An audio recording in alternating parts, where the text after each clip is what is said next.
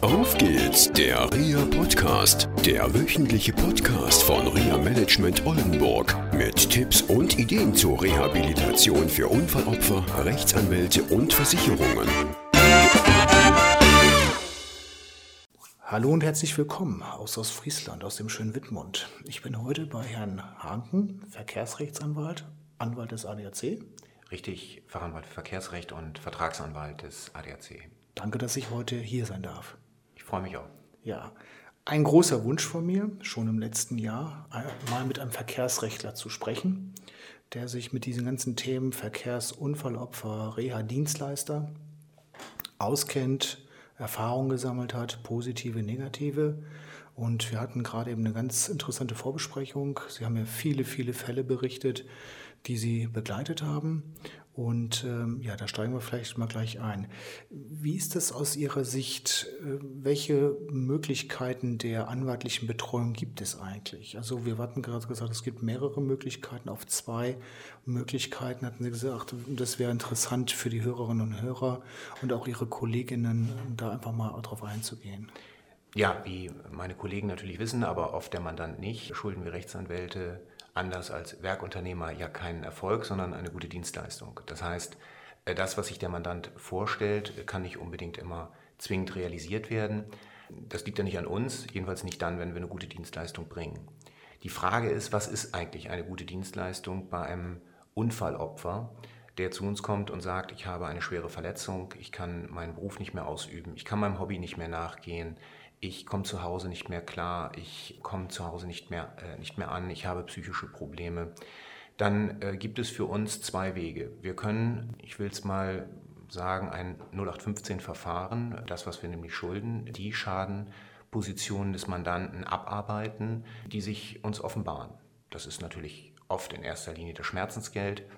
Das kann ein Verdienstausfall sein, es kann ein Haushaltsführungsschaden sein, es können verschiedenste materielle Schäden sein, Fahrtkosten, Bekleidungsschäden und, und, und. Ob dem Mandanten damit aber abschließend geholfen ist, das ist doch immer die, die Kernfrage. Der Mandant hört am Stammtisch, hört von Freunden, ich habe ein Schmerzensgeld in der Höhe bekommen, er bekommt vielleicht selber ein geringeres, ist damit unzufrieden. Er hört von einer äh, zeitlichen Komponente, wie schnell solche Verfahren abgewickelt werden. Warum geht das bei mir nicht schneller? Anwalt, tu was. Und das können wir natürlich alle leisten. Jeder Fachanwalt für Verkehrsrecht hat das gelernt, der hat entsprechende Rechtsprechung zur Verfügung, Literatur zur Verfügung, der weiß auch, wie er mit äh, der Versicherung umzugehen hat und äh, wird in der Regel das Schmerzensgeld adäquat durchsetzen. Er wird den Verdienstausfall, den Haushaltsführungsschaden und auch die anderen materiellen Ansprüche befriedigen können, unabhängig mal davon, ob und inwieweit der Mandant damit einverstanden oder glücklich ist. Aber was ist mit dem Mandanten selber dann eigentlich? Er hat immer noch seine Probleme zu Hause, er hat immer noch nicht wieder seinen Beruf, vielleicht kann er auch nie wieder in den Beruf einsteigen. Und da fängt jetzt meines Erachtens eine ganz andere Aufgabe des Anwaltes statt. Und zwar äh, kann hier der Anwalt bereit sein, über das 0815-Verfahren, über das ganz normale, ganz normale Schadenabwicklung hinaus etwas für den Mandanten tun.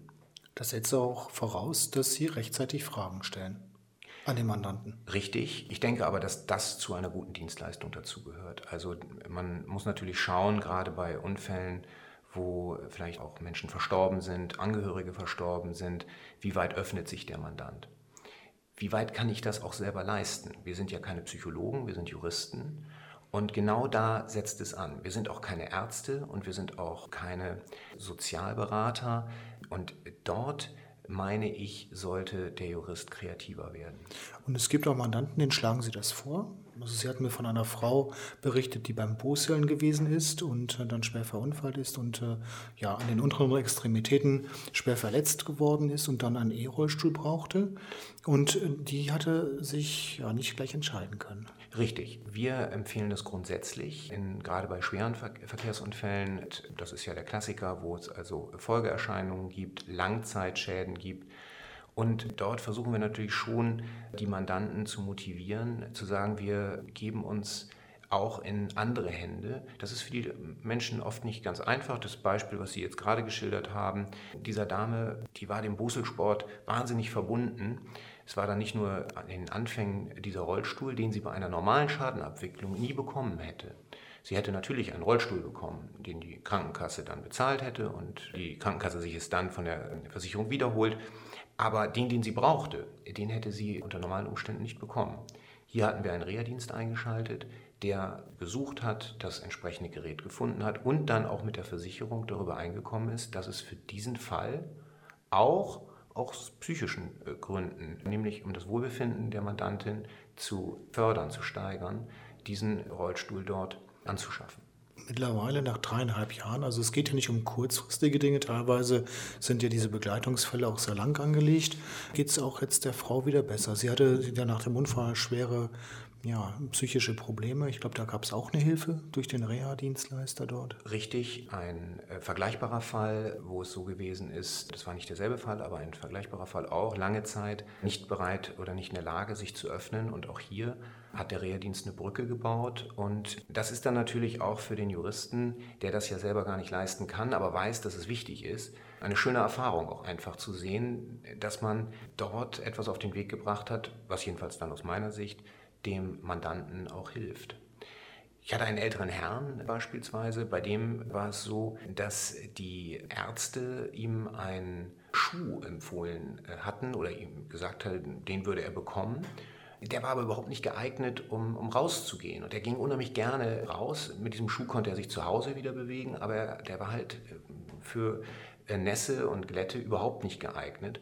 Und erst als der Reha-Berater dann gesagt hat, Mensch, es gibt da eine Alternative, die er sonst nicht bekommen hätte, da hätte er keinen Anspruch drauf gehabt, wurde das dann organisiert und diese Kleinigkeiten sind es eben, die wir als Juristen so nicht leisten können, die dem Mandanten aber sehr viel weiterhelfen. Die Kosten werden ja im Regelfall von der gegnerischen Haftpflichtversicherung für diese Reha-Dienstleister übernommen. Sind die Versicherungen da immer offen oder gibt es auch Versicherungen, die sagen, nee, wir möchten das nicht? Das ist verschieden. Meine Erfahrung ist, dass die Versicherer, mit denen äh, ich zu tun gehabt habe, in der Regel dem positiv gegenüberstehen. Es gibt aber natürlich auch welche, die sagen, nein, das machen wir nicht. Wenn ich sehe, was in verschiedenen Fällen an Aufwand betrieben wird, muss man natürlich sagen, das ist oft etwas sehr Teures. Und ich glaube, es gehört eine gewisse Überzeugung dazu, das auch machen zu wollen. Wenn ich einen Fall nehme, wo ein Unfallopfer äh, so verletzt war, dass es seinen Ausbildungsberuf nicht zu Ende machen konnte, der befand sich in der Ausbildung, und mir dann überlege, was die Versicherung auf unsere Anregung hinsichtlich der Einschaltung eines Reha-Dienstleisters dann veranstaltet hat, also eine Begleitung zu den Arbeitgebern, eine Umschulung, eine Arbeitsstelle für den gefunden hat. Der macht heute was völlig anderes, ist aber glücklich und ich glaube und hoffe, er verdient sogar mehr, als er in seinem äh, eigentlichen Beruf äh, oder aus in, seiner, in, dem Beruf, den er nach seiner eigentlichen Ausbildung ergriffen hätte. Da geht es ihm heute, glaube ich, fast besser. Und manchmal funktioniert es auch nicht so mit diesen Eingliederungen. Und es liegt gar nicht am Anwalt, nicht an den Betroffenen und auch nicht am Versicherer. Es gibt manchmal auch Arbeitgeber, die der Meinung sind, sie könnten Geschäft machen. Das ist ganz schlimm. Auch ein Fall aus äh, unserer Praxis, wo der Reha-Dienst wirklich tolle Arbeit geleistet hat, dem in dem Betrieb, in äh, dem der äh, Geschädigte vorher gearbeitet hat, dann eben versucht hat, eine neue Arbeitsstelle zu schaffen und da war man bereit, sehr viel Geld in die Hand zu nehmen. Natürlich immer, äh, auch in dem vorherigen Fall, den ich grob skizziert habe, in der Hoffnung, dass dann eben nicht die ganze Zeit Verdienstausfall gezahlt werden muss, dass der Patient oder Mandant in dem Fall aus dieser, aus, diesem, aus dieser Schadenposition rauskommt, den die Versicherung dann ja langfristig nicht zahlen muss. Und da war es leider so, dass der Arbeitgeber offensichtlich der Meinung war, da äh, mehr abfassen zu können, als dann letztlich die Versicherung bereit war zu zahlen. Und dann muss man natürlich auch aufpassen, dass der Mandant nicht darunter leidet und man mit der Versicherung spricht und sagt, dafür kann jetzt der Mandant nichts. Ja. Wir müssen neue Wege suchen und auch da bestand die Bereitschaft des Versicherers, diese neuen Wege mit uns zu beschreiten. Und der Betroffene geht nicht durch die normalen Mühlen der Agentur für Arbeit oder wie auch immer, sondern hat sehr individuelle Begleitung. Richtig. Das ist ja das, was einer der Hauptgründe eigentlich ist, warum ich meine, dass dieser Einsatz von Reha-Diensten sinnvoll ist. Wir können das als Juristen ja nicht leisten. Wir können den Mandanten nicht an die Hand nehmen und ihm sagen, wir gehen jetzt zusammen äh, zu Vorstellungsgesprächen oder wir vermitteln die weil wir es A, zeitlich gar nicht können, aber weil wir es auch gar nicht äh, fachlich können. Wir sind ja keine äh, Fachanwälte für Sozialrecht, sondern für Verkehrsrecht und keine Fachanwälte für Arbeitsrecht, sondern Verkehrsrechtsanwälte. Und da ist es für uns oder für mich jedenfalls eine äh, große Genugtuung oder Befriedigung zu wissen, dass der Mandant von Dritten an die Hand genommen wird, die sich richtig gut auskennen. Und es ist wirklich dann sehr schön, wenn man sieht, dass das auch von Erfolg gekrönt ist. Vereinfacht das Ihnen auch die Arbeit? Ich glaube, das ist, das ist eine schwierige Frage. Ähm, die Begleitung oder der Einsatz eines Reha-Dienstes verlängert das Mandat. Und wir verdienen ja nicht daran, wie lange wir arbeiten, sondern ganz normal nach dem Rechtsanwaltsvergütungsgesetz. Und da könnte der Anwalt natürlich sagen, na gut, eine schnelle und sicherlich auch adäquate Abwicklung eines solchen Schadens ist betriebswirtschaftlich vernünftiger.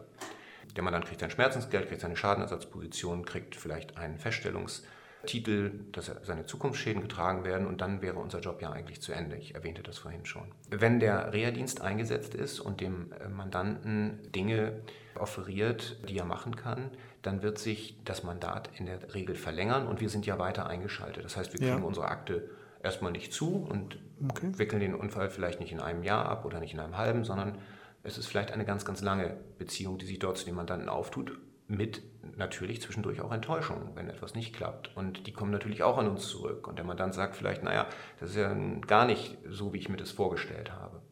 Also ähm, es erleichtert die Arbeit nicht vom Aufwand und von der Zeit, aber meine Erfahrungen sind, dass es sehr viel auch zu unserer Genugtuung beiträgt, zu sehen, dass sich für den Mandanten andere Wege öffnen, als die, die wir leisten können. Also im Prinzip eine Verbesserung der Qualität insgesamt. Richtig. Ja, mit mehr Lebens, ja, Lebensqualität, Lebenszufriedenheit. Ja, nehmen Sie, nehmen Sie das Beispiel des, äh, des, des Auszubildenden. Wo, wo stünde der heute? Ja. Äh, dem, der hätte sein Schmerzensgeld durchgesetzt, der hätte seinen Feststellungstitel gehabt, der hätte vielleicht Zeit seines Lebens seinen Verdienstausfall ersetzt bekommen, aber er wäre möglicherweise arbeitslos und zu Hause. Er hätte dasselbe Geld möglicherweise wie das, was er ohne den Unfall gehabt hätte, aber er sitzt zu Hause.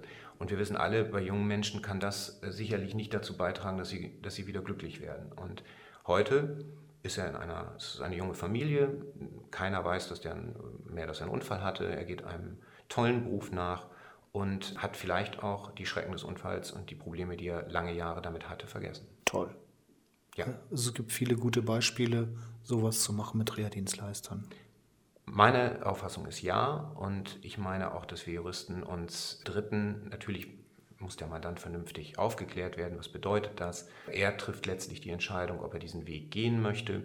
Man muss ihm auch sagen, dass es alles etwas länger dauert dass die endgültige Abwicklung, insbesondere von Schmerzensgeldansprüchen, länger dauern, weil natürlich dann die Versicherung auch schaut, was bringt denn der Reha-Dienst. Vielleicht fällt sogar das Schmerzensgeld geringer aus, weil durch die gute Hilfe von Dritten, es ist ja nicht nur der Reha-Dienst, sondern der Reha-Dienst vermittelt ja an weitere Ärzte, Dienstleister und was auch immer. Und wenn das Ergebnis dann ist, dass die Verletzungen besser, schneller oder ganz abheilen, dann wird das Schmerzensgeld sicherlich geringer ausfallen. Aber ich frage Sie, was haben Sie lieber? Ein, Ihr Leben lang ein lahmes Bein und 10.000 Euro mehr Schmerzensgeld oder Sie spielen wieder Fußball und bekommen nur fünf? Klare Entscheidung. Eben. Okay. Vielen Dank für dieses Gespräch. Das war eine Folge von Auf geht's, der REA Podcast, eine Produktion von REA Management Oldenburg. Weitere Informationen über uns finden Sie im Internet unter www.reamanagement-oldenburg.de.